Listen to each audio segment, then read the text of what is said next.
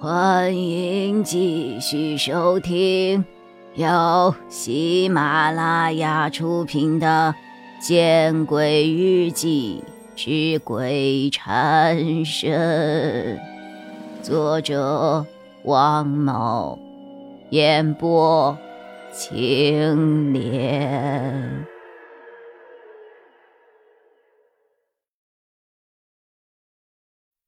蓉蓉，你是回老家？还是去南京啊？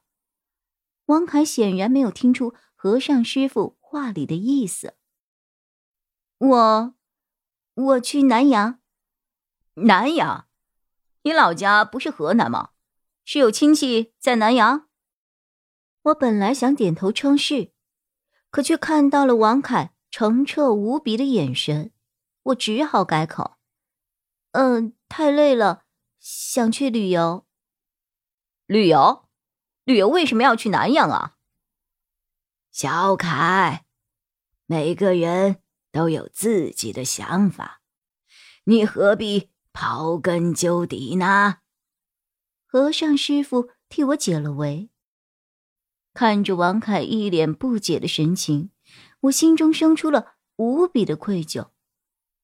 王凯，对不起，我总不能告诉你郑高阳的父母。现在就应该在南阳吧？没错，所有的事情都解决了。我现在想去解决我自己的事情。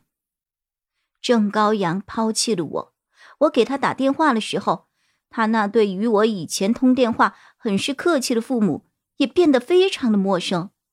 我要问一问他的父母，我也要问一问郑高阳，我哪里对不起他了？凭什么要这么对我？当然，我更会笑着质问他们。我要去问郑高阳：“你的金丝家去哪里了？”我还要告诉郑高阳：“你的金丝家，你所仰慕的金家的一切都完了。而这一切完了的原因，是因为我魏蓉蓉。我要让郑高阳陷入无比的后悔。只有这样，我才会开心。蓉蓉，这样吧。”我把你送到南阳，然后我送我师傅回南京，你在南阳等我，我们一起去旅游。不用了，我一个人玩就很好。怎么，我帮你那么多，你不愿意让我和你一起去旅游啊？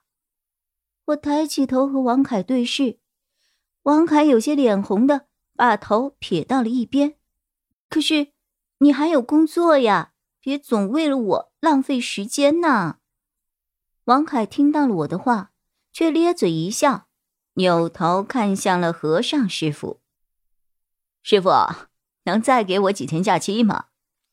和尚师傅会意一笑，然后对我说：“施主涉世未深，还是让小凯跟着好一些。”我心中突然生出了一个想法，质问。或者是嘲讽郑高阳以及他的家人，或许花不了很长时间，之后所做的事情也算是解决了。那我跟王凯结伴旅游，倒也没有什么。似乎我还对与王凯一起旅游，隐隐有一些小期待呢。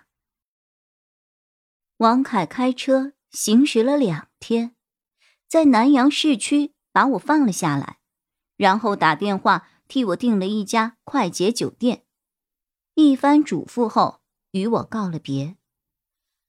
我在酒店睡了一会儿，醒来的时候天色已晚，于是我起身来到了酒店的餐厅，想要填填肚子。这家快捷酒店的晚餐分自助形式和点菜形式，我寻思着最近没有怎么好好吃一顿饭了，于是。将王凯留给我的钱取出了一张五十元，递给收银员，一份自助。学生啊，收银员看我年纪不是很大，啊，大学生，带没有带身份证或者学生证啊？怎么，这又不是网吧上网，不是未成年不能入内啊？还要查证件？哈哈，是这样的。我们的酒店吃自助餐的住户凭证件可以打折，自助餐五十元可以打折到三十七元呢，而且还可以获得神秘的礼品一份。哦，等等，我掏出了自己的钱包，还好王凯这一次来接我的时候，把我寄放在阮老师那里的证件都给带来了。